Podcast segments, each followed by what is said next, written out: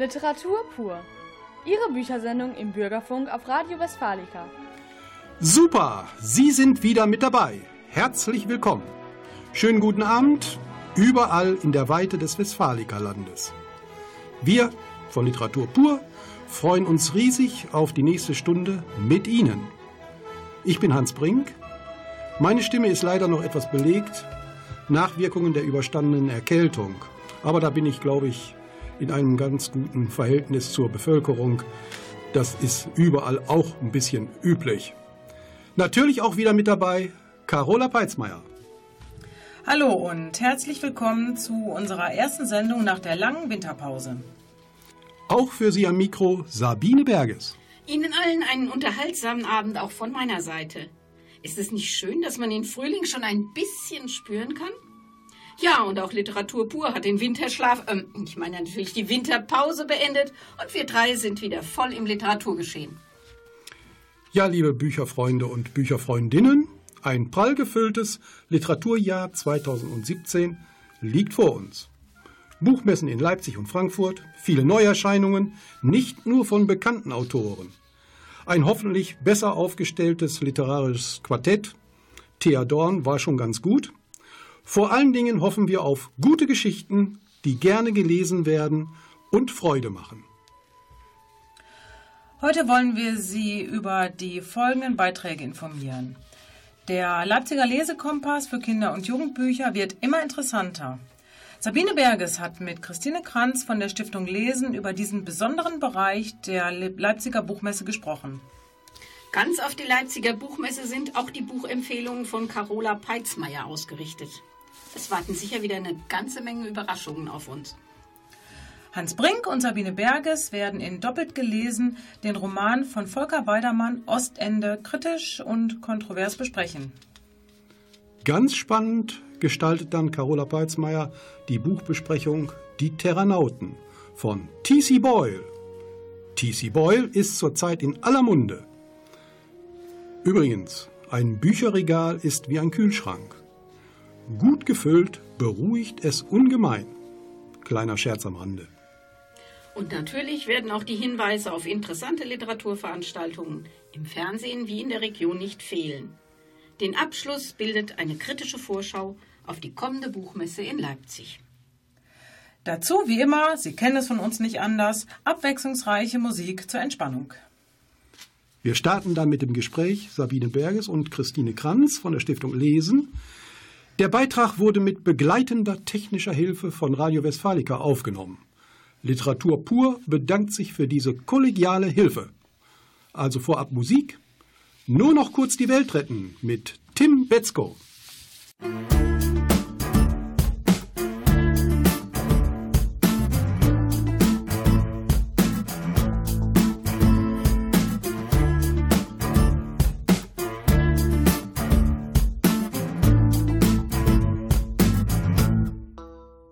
Ich wär so gern dabei gewesen, doch ich hab viel zu viel zu tun.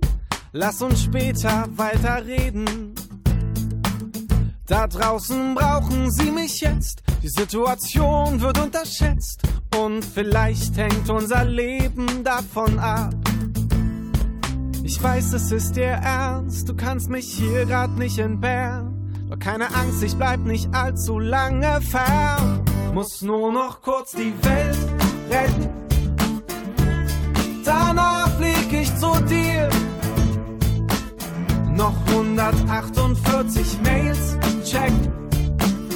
Wer weiß, was mir dann noch passiert, wenn es passiert so viel.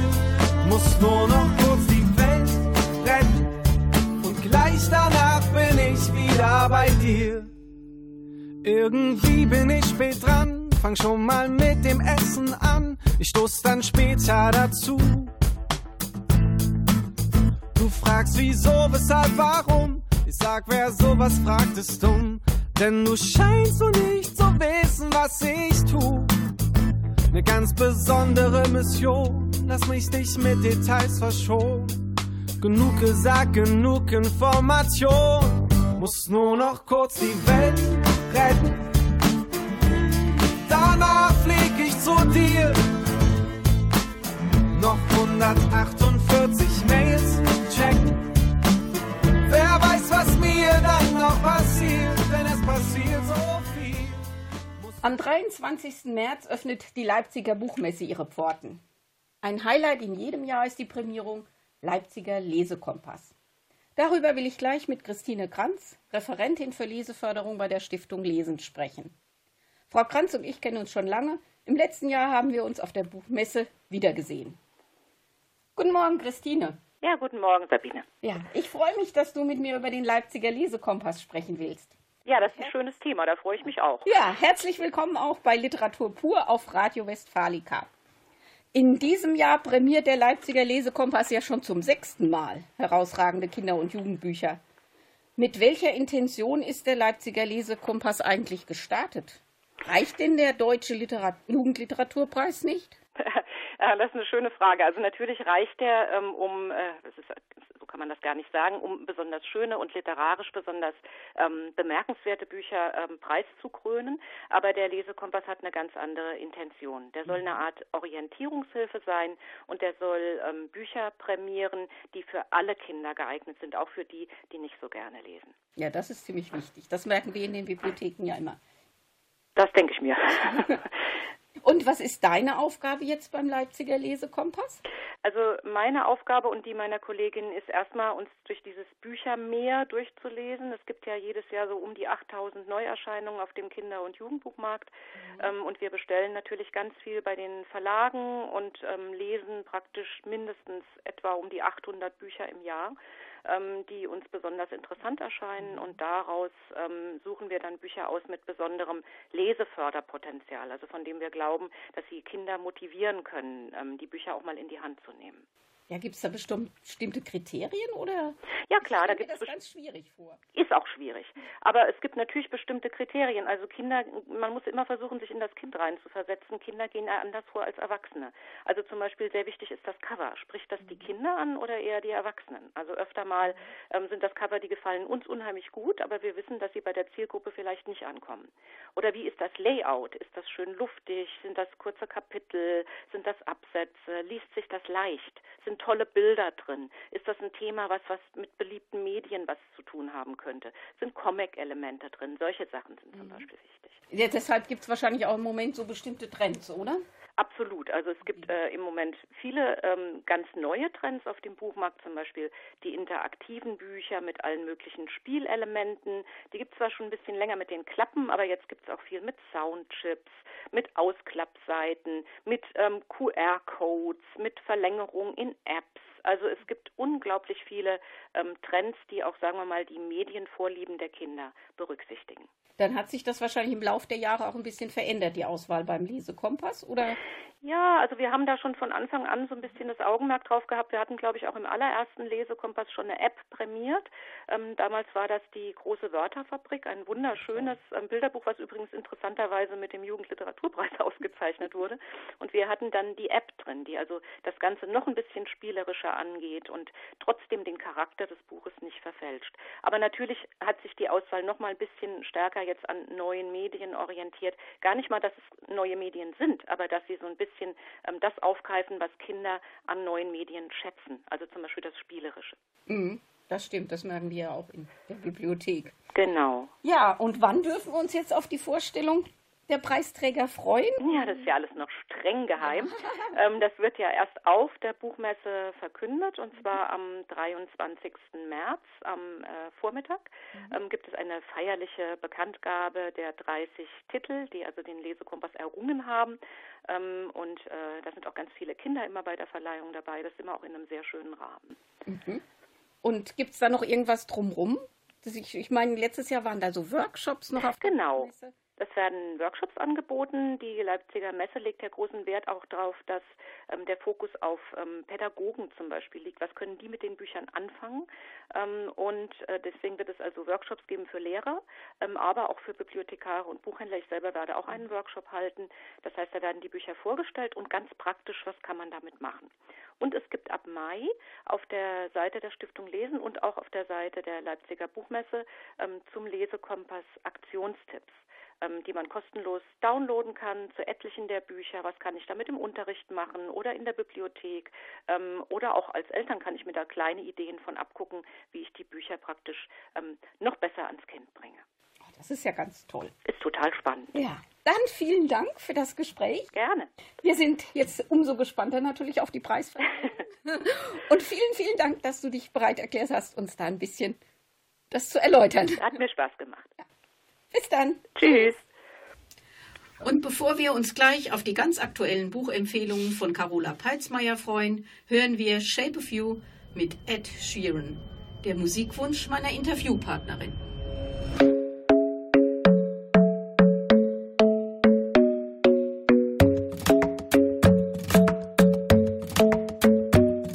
The club isn't the best place to find a lover, so the bar is where I go. Me and my friends at the table doing shots, tripping fast, and then we talk slow. Come over and start up a conversation with just me, and trust me, I'll give it a chance. Now take my hand, stop it, and the man on the jukebox, and then we start to dance. And now I'm singing like, girl, you know I want your love. Your love was handmade for somebody like me. Come on now, follow my lead. I may be crazy, don't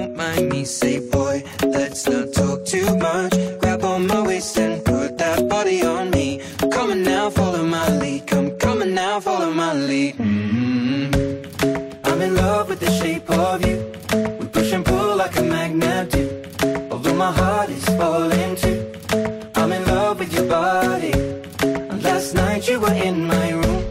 And now my bed sheets smell like you. Every day discovering something brand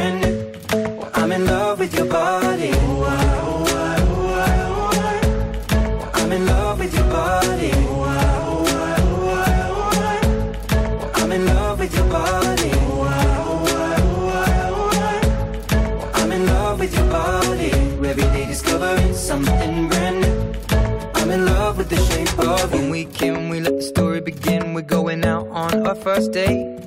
You and me are thrifty, so go all you can eat. Fill up your bag and I fill up the plate. We talk for hours and hours about the sweet and the sour and how your family's doing okay.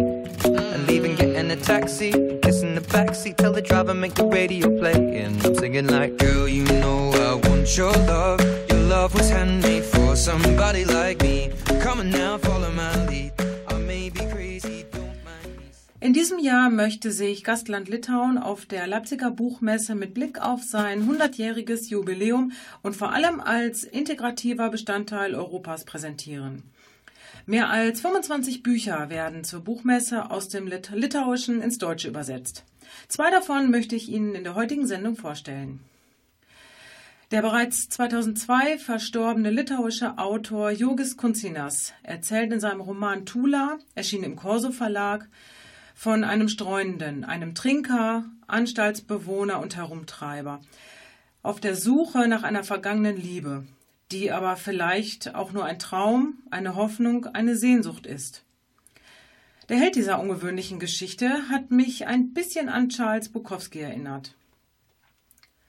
Der Regengott und andere Erzählungen erschienen im Mitteldeutschen Verlag, beinhaltet neun Kurzgeschichten des in Vilnius lebenden Meistererzählers Alvidas Lepikas.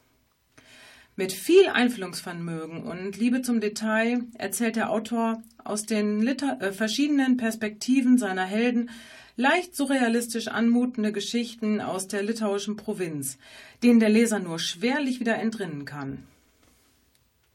Ja, in diesem Jahr sind, wie ich finde, ganz besonders viele interessante und spannende Titel erschienen, so dass ich für unsere Empfehlungen diesmal wirklich vor der Qual der Wahl stand.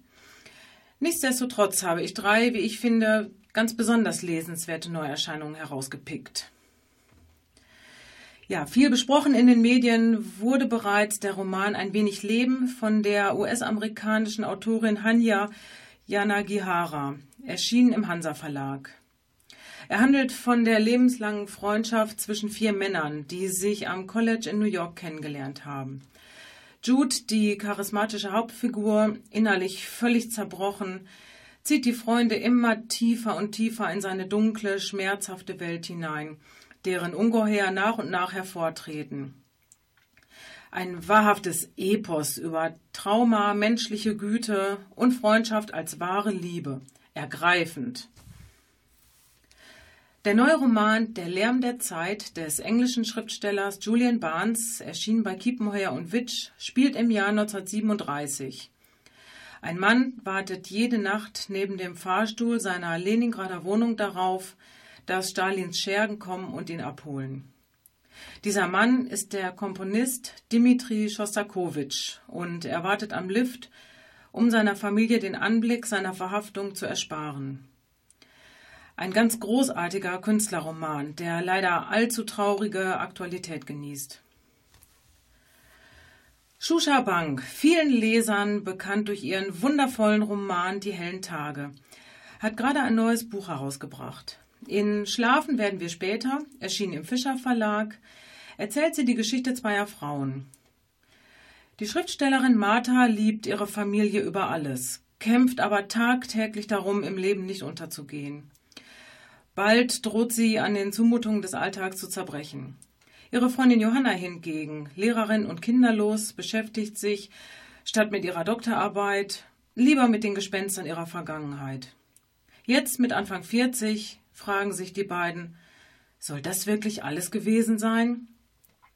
Wieder einmal ganz, ganz große Literatur einer tollen Autorin. Eine Liste der vorgestellten Titel finden Sie auf unserer Facebook-Seite Literatur pur auf Radio Westfalica sowie auf der Seite www.radiowerkstattwehe.de. Selbstverständlich besorgt Ihr Lieblingsbuchhändler Ihnen die Titel, falls er sie nicht vorrätig hat, innerhalb eines Tages. Oder Sie stöbern ganz bequem online unter www.genialokal.de. Weiter geht es jetzt mit Musik. Wir hören Tok Tok vs. Sophie O mit dem Titel Missy Queen's Gonna Die. Und danach möchten uns Hans und Sabine den wunderbaren Roman Ostende von Volker Weidermann näher bringen. Ich bin schon ganz gespannt.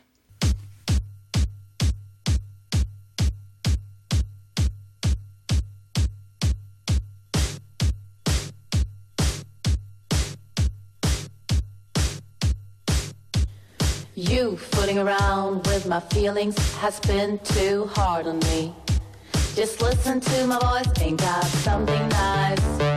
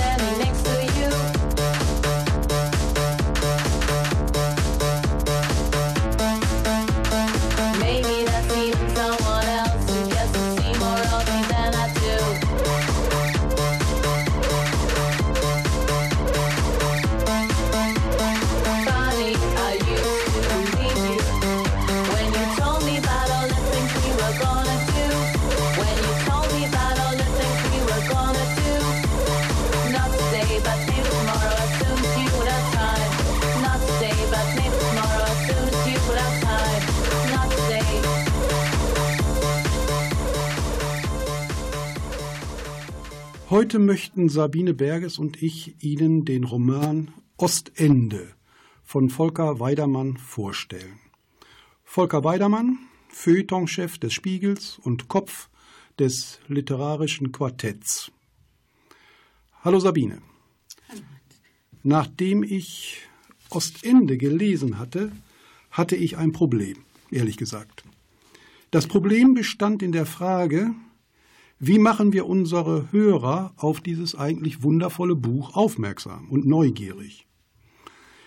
Das wird nicht ganz einfach. Es geht ja um Autoren, die längst nicht mehr leben. Sie waren aber zu der Zeit, in der der Roman spielt, 1936, nationale und internationale Weltstars.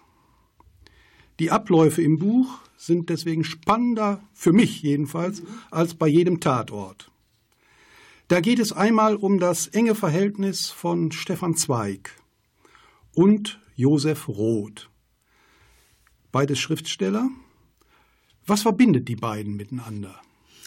Tja, das ist wirklich schwer zu sagen, denn da ist auf der einen Seite der angesehene und vermögende Westjude Stefan Zweig und auf der anderen Seite haben wir Josef Roth. Josef Roth ist 13 Jahre jünger, ein armer Schlucker, der zu den orthodoxen Ostjuden, den, wie es so nett heißt, peinlichen Verwandten der assimilierten Westjuden Wiens zählt.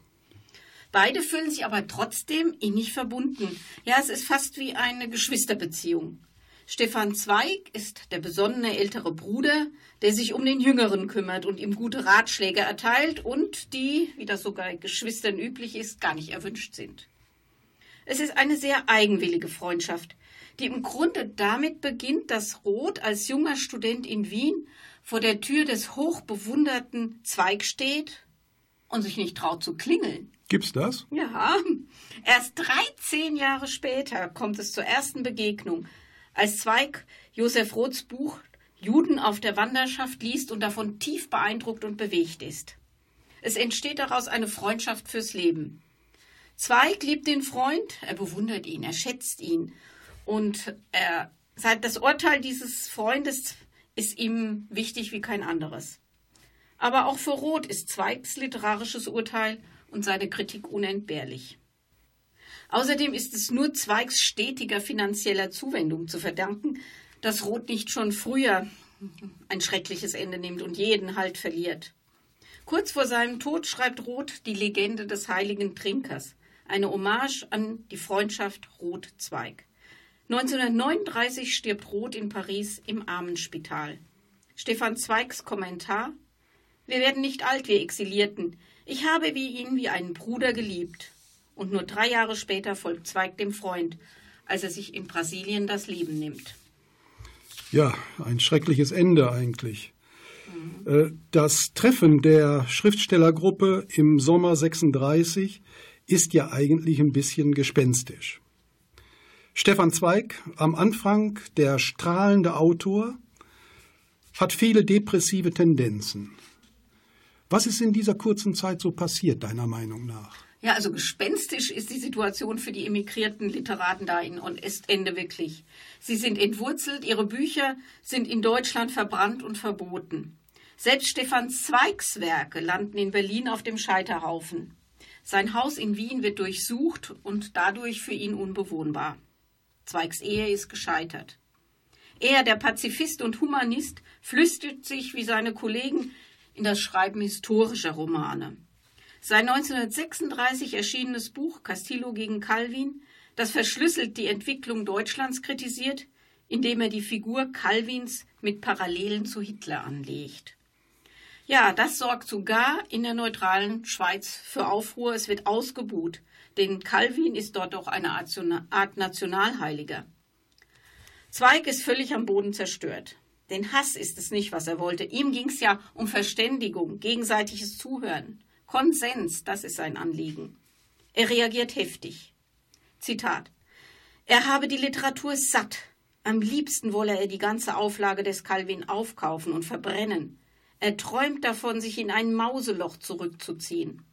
Welcher Ort könnte das Mauseloch für diesen Sommer sein? Ein Strand in Belgien, weiße Häuser, Sonne, eine breite Promenade, kleine Bistros mit Blick aufs Meer. Er will nach Ostende. Zitat Ende. Ja, da kann man ihm auch ein bisschen nachfühlen. Das Ostende von damals muss wirklich sehr schön gewesen sein. Ja, Wenn man heute die Bilder in der Richtung sieht, also ist ein Unterschied wie 1 zu 100. Ne? Mhm. Ja, machen wir erstmal hier einen Schnitt, Sabine. Einverstanden? Gleich weiter. Gleich nach einer kleinen Musikpause findet sich in Ostende ein Liebespaar in der Autorengruppe. Beginnt jetzt eine große Liebe oder ist es nur ein bisschen Pfeifen im Walde? Hören wir jetzt erstmal Benny Goodman mit Goody Goody. Übrigens Platz 1 der damaligen Charts in Amerika.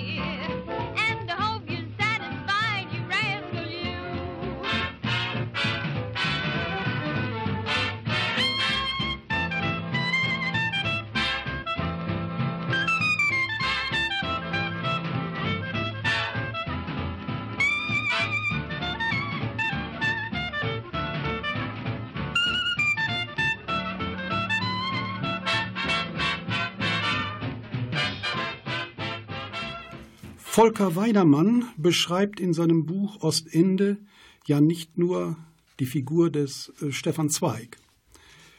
Josef Roth hat ihn ja auch als Person fasziniert. Dieser Josef Roth ist aber aus meiner Sicht gegenüber Stefan Zweig ein ganz anderes Kaliber. Genialer Schriftsteller, aber auch genialer und bekennender Trinker. Fast keine Zähne mehr im Mund, Drei waren es zum Schluss. drei. Etwas unreinlich und er muss sich fast jeden Morgen übergeben. In diesen Mann verliebt sich Irmgard Coin, die einzige Autorin in der Gruppe. Was ist in diese Frau gefahren, Sabine? Tja, also um ehrlich zu sein, mir ist das auch völlig rätselhaft, wie, wie das passieren kann. Denn Irmgard Coin ist ja die einzige Nichtjüdin unter diesen literarischen Emigranten. Und sie ist doch eine schöne, eine selbstbewusste Frau, der die Männer Richtig. zu Füßen liegen. Und als sie nach Essende kommt, hat sie gerade ihren Mann und ihren Geliebten hinter sich gelassen. Sowohl als auch. Ja, sowohl als auch. Ja, da kann, kann es denn tatsächlich sein, dass diese Frau vom ersten Augenblick an diesen traurigen Seehund, wie er beschrieben wird, verliebt, sich in den verliebt, vernaht ist und bezaubert von seiner Kraft des Erzählens und Zuhörens. Sie sagt selbst, sie habe nie zuvor und nie danach einen Mann mit so großer sexueller Anziehungskraft kennengelernt wie Josef Roth. Und in dieser Woche hatten wir gerade den Frauentag.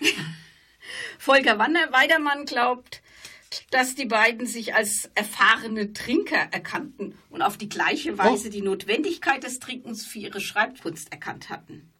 Beide empfanden, dass sich das Leben nur durch Alkohol ertragen lässt. Das ist auch natürlich auch eine Ansicht. Das ist eine Sicht der Singe. Ja. Wunderbar, wie Weidermann es auf den Punkt bringt. Endlich ein Mensch, der mich versteht.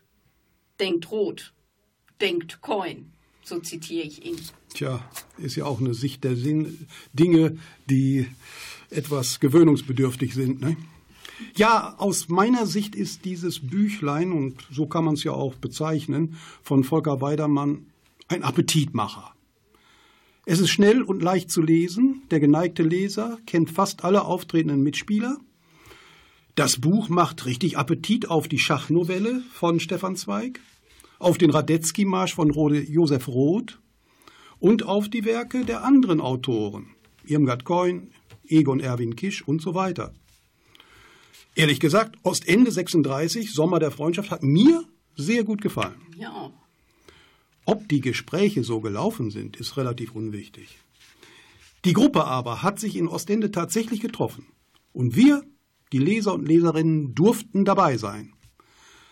Reicht dieses Fazit, um unsere Hörer neugierig zu machen?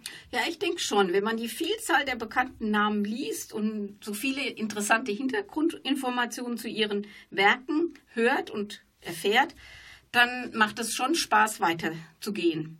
Ich erinnere mich nämlich gleich an meine erste Bekanntschaft mit Josef Roth. Das war noch in der Schulzeit. Oh, oh. Wir mussten als Schüler den anderen Schülern einen Roman aus der Weltliteratur vorstellen und meine Mutter schlug mir dann von Josef Roth Beichte eines Mörders erzählt in einer Nacht vor.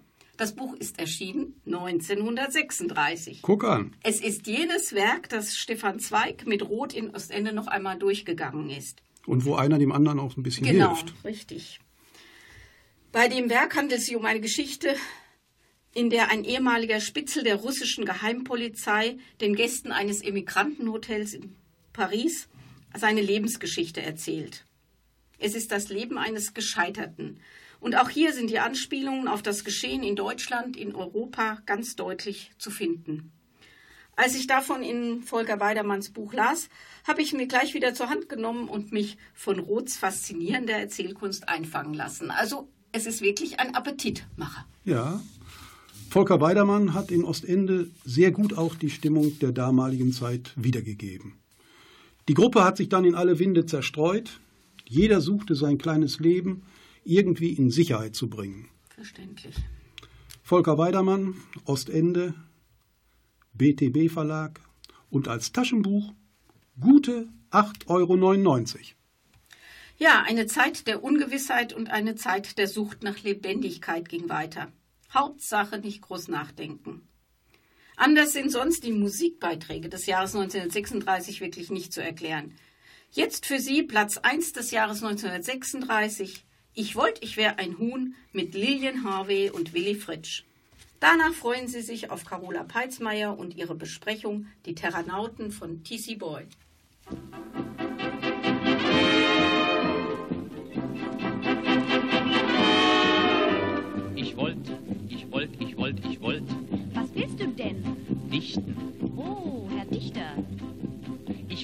Ich wär ein Huhn, ich hätt nicht viel zu tun. Ich legte vormittags ein Ei und nachmittags wär ich frei. Mich lockte auf der Welt kein Ruhm mehr und kein Geld. Und fände ich das große Los, dann fräße ich es bloß. Ich brauchte nie mehr ins Büro. Ich wäre dämlich, aber froh. Drum hab ich mir gedacht, Ich wollt, ich wär ein Huhn, ich hätt nicht viel zu tun. ich legte täglich nur ein Ei und sonntags auch mal zwei.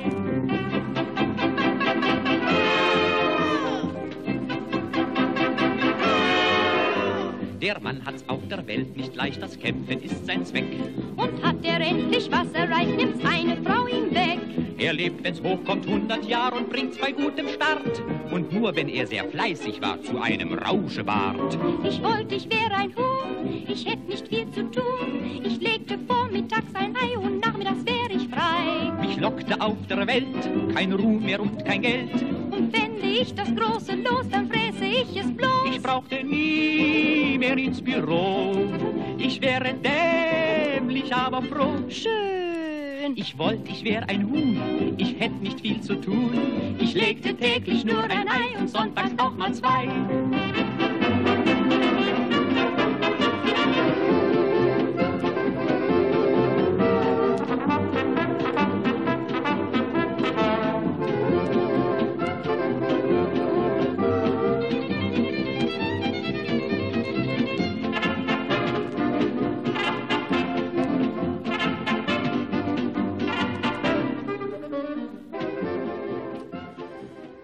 Anfang der 90er Jahre gab es in der Wüste Arizonas ein wissenschaftliches Experiment, genannt Biosphäre 2. In einem künstlich angelegten Ökosystem, abgeschlossen durch eine Glasglocke, wollten Wissenschaftler spezielle Umweltbedingungen abbilden und untersuchen, inwieweit dort menschliches Leben langfristig möglich wäre. Diese Untersuchungen sollten Erkenntnisse unter anderem dafür liefern, eine neue Welt zu erschaffen. Ziel war es dort, ein neues, von Umweltzerstörung und Kriegen der Außenwelt unberührtes Leben zu erproben. Der amerikanische Schriftsteller T.C. Boyle benutzt in seinem aktuellen Roman Die Terranauten dieses Experiment als Ausgangspunkt für seine Geschichte und entwickelt daraus sein ganz eigenes Szenario. Zwei Jahre lang werden acht Probanden, vier Männer und vier Frauen, von der Außenwelt abgeschnitten, in einer versiegelten Biosphäre, die einem riesigen Terrarium ähnelt, leben. In diesem völlig isolierten Komplex sollen sie sich selbst versorgen, technische Krisensituationen meistern und zwischenmenschliche Probleme lösen, möglichst ohne dass Einfluss von außen genommen wird. Der entbehrungsreiche Alltag wird recht detailliert beschrieben, wie sich die Gruppe mit selbstgemolkener Ziegenmilch, selbstgezogener roter Beete und selbstgebrautem Bananenwein versorgt und ja, bei dieser Konstellation natürlich unvermeidbar von einer erotischen Verwicklung in die nächste gerät. Das Projekt entwickelt sich allerdings immer mehr zu einer voyeuristischen Seifenoper à la Big Brother, da die Terranauten rund um die Uhr durch Kameras unter Beobachtung stehen, sich von Fernsehteams filmen und von außen tagtäglich durch Touristen begaffen lassen müssen. Der Druck von außen ist natürlich extrem hoch. Das Projekt will schließlich finanziert werden. Erzählt wird die Geschichte aus drei verschiedenen Perspektiven. Zu Wort kommen der Kommunikationsoffizier, Egoist und Frauenheld Ramsay, die hübsche und entschlossene Nutztierwärterin Dawn und Linda, die es nicht in das Team geschafft hat. Sie beobachtet die Gruppe verbittert von außen und sammelt für die Initiatoren des Experiments heimlich Informationen. Boyle entwickelt höchst interessant die zunehmenden Spannungen, Eifersüchteleien und Intrigen. Er entlarvt die Spießigkeit und Doppelmoral der angeblich so idealistischen Ökoaktivisten und den arroganten Übermut des Oberinitiators, genannt Gottvater, der sich eher wie ein Sektenführer verhält, aus dem Hintergrund agiert und zumindest scheinbar die Kontrolle über das gesamte Projekt hat. Die unterschiedlichen Erzählstränge machen den Roman sehr unterhaltsam und auch ziemlich spannend. Vor allem die Figur der von Neid und Eifersucht zerfressenen Linda, welche letztendlich auch zur tragischen Figur der Geschichte wird, sticht sehr heraus. Dafür äh, bleiben die restlichen Charaktere leider recht blass und werden zumindest meiner Meinung nach nur oberflächlich in die Geschichte eingebunden. Dies wäre aber auch mein einziger Kritikpunkt. T.C. Boyle beschäftigt sich hier wieder einmal mit seinen Lieblingsthemen. Ökologisch-utopische Visionen und deren gesellschaftspolitische Auswirkungen. Eine bitter, bitter böse Satire auf menschliche Eitelkeit, Geltungssucht und dem Publicity-Wahn. Prophetisch, zynisch und irre komisch. T.C. Boyle, Die Terranauten, Hansa Verlag, 26 Euro. Jetzt hören wir in den Song Black Sun von Descap for Cutie rein und danach möchten wir Sie über die aktuellen Veranstaltungen aus dem Literaturbereich informieren.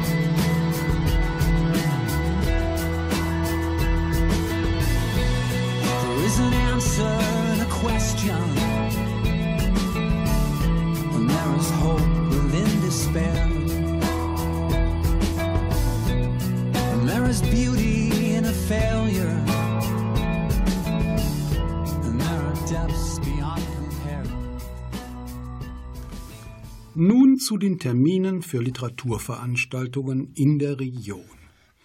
Diesen Bereich haben wir jetzt seit dem Jahresbeginn etwas erweitert. Unserer Meinung nach gehören die Termine für das literarische Quartett, für Lesenswert mit Dennis Scheck und der Termin für den Schweizer Literaturclub dazu. Alle diese Sendungen können im Internet sehr gut empfangen werden und sie gehören nach unserer Sicht da auch mit in unsere Region. Am 14.03., nächste Woche Dienstag, gibt es wieder den Schweizer Literaturclub mit Nicola Steiner. Beginn 22.20 Uhr auf SRF 1. Der letzte Termin der zweiten Lübecker Krimitage ist am 15. März, 20 Uhr in der Bücherstube Lübbecke, Lange Straße. Zu Gast ist Andrea Gericke. Sie liest aus ihrem Roman Kein letzter Akt, ein Krimi aus Minden. Und am 30. März präsentiert der Radner Verein Kultur den Schriftsteller Sascha Stanisic um 19.30 Uhr im Foyer der Firma Kolbus in Raden. Sascha Stanisic liest aus seinem Roman Fallensteller. Bitte unbedingt vormerken. Und noch einmal ist Andrea Gericke zu hören. Zusammen mit Achim Lackert lädt sie zu einem musikalisch-literarischen Abend zum St. Patrick's Day 2017 ein. Termin 17. März um 19.30 Uhr in Hille im Kurhaus Piewitzkrug. Es werden Texte rund um die grüne Insel gelesen. Dazu erklingen Gitarrenklänge und alle Sangesfreudigen dürfen bei den Liedern mit einstimmen. Am 23.03. um 18.30 Uhr präsentieren in der Stadtbibliothek Minden Jugendliche im Alter von 11 bis 14 Jahren ihre vielseitigen Texte, die in dem Schreibworkshop Junges Schreiben Schreibland NRW entstanden sind. Der Literarische Verein Minden hat auch 2017 wieder ein tolles Programm aufgelegt. Am 6. April liest Live Brandt aus Planet Magnon.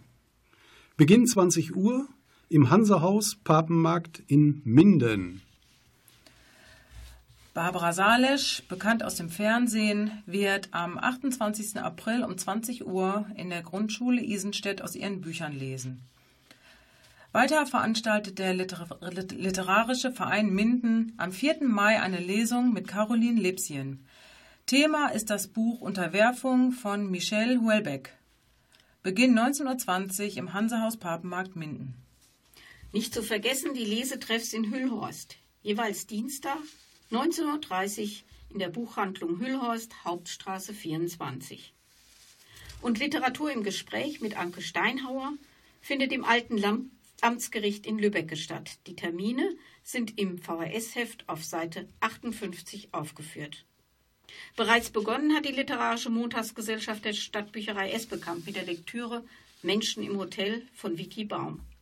Kurzentschlossene können noch beim zweiten Abend am Montag, dem 13. März um 19 Uhr mit einsteigen. Als musikalische Entspannung nach all diesen vielen Terminen Daniel mit Elton John. Danach hören wir Neues aus der Literaturszene.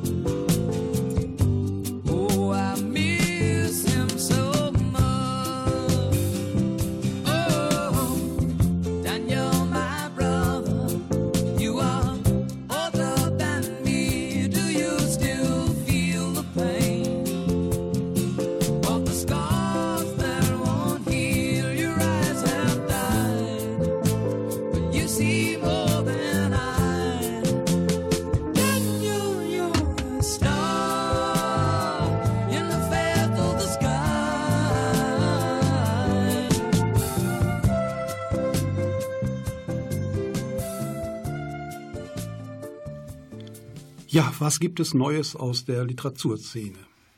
Ein Thema beherrscht zurzeit die Medien, die bevorstehende Leipziger Buchmesse. Nach Meinung der Veranstalter soll es ein mitreißendes Fest für Bücher und Büchermenschen werden. Wir sind auf jeden Fall gespannt. Tja, und untrennbar ist der Bereich Leipzig liest mit der Buchmesse Leipzig verbunden.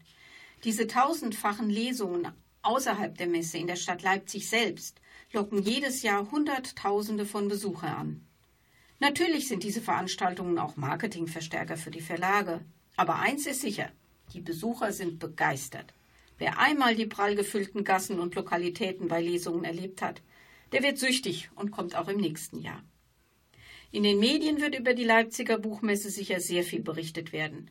Machen Sie sich doch bitte selbst ein Bild von der Messe und ihrer Veranstaltungen. In unserer nächsten Sendung werden wir eingehend darüber berichten. Schon jetzt wurden die nominierten Autorinnen und Autoren für den Preis der Leipziger Buchmesse bekannt gegeben. Sogar ein Lyrikband ist diesmal dabei. Rainer Moritz vom Literaturhaus Hamburg sieht allerdings bei der Auswahl eine Kluft zwischen Publikums- und Jurygeschmack. Für ihn ist die Belletristikliste eine faustdicke Überraschung. Sie sehen, es bleibt spannend. Die Preisträger werden auf jeden Fall am 23. März zu Beginn der Messe bekannt gegeben. Im heimischen Bereich freuen wir uns auf, wir hatten es vorhin schon, Sascha Stanisic. Denken Sie an den 30. März, kommen Sie nach Raden. Mal sehen, vielleicht gelingt es uns sogar einen Pressetermin mit ihm zu bekommen. Literatur pur würde sich sehr freuen.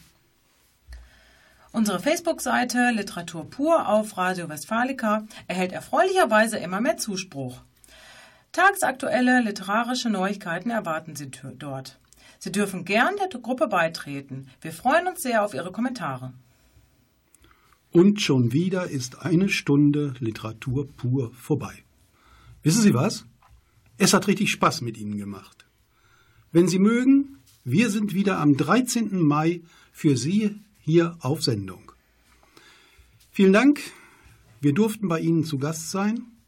Herzlichen Dank auch an Reinhard Schumacher für seine bewährte Regie und Technik. Übrigens ein Tipp für trübe Tage. Bücher können einem komplett die schlechte Laune verderben. In diesem Sinne, mit herzlichen Grüßen, Ihre Carola Peitzmeier, Ihre Sabine Berges Und Hans Brink. Musikalisch verabschiedet sich stimmungsgeladen Ennio Morricone mit dem Titel Chimay aus dem Film Der Profi.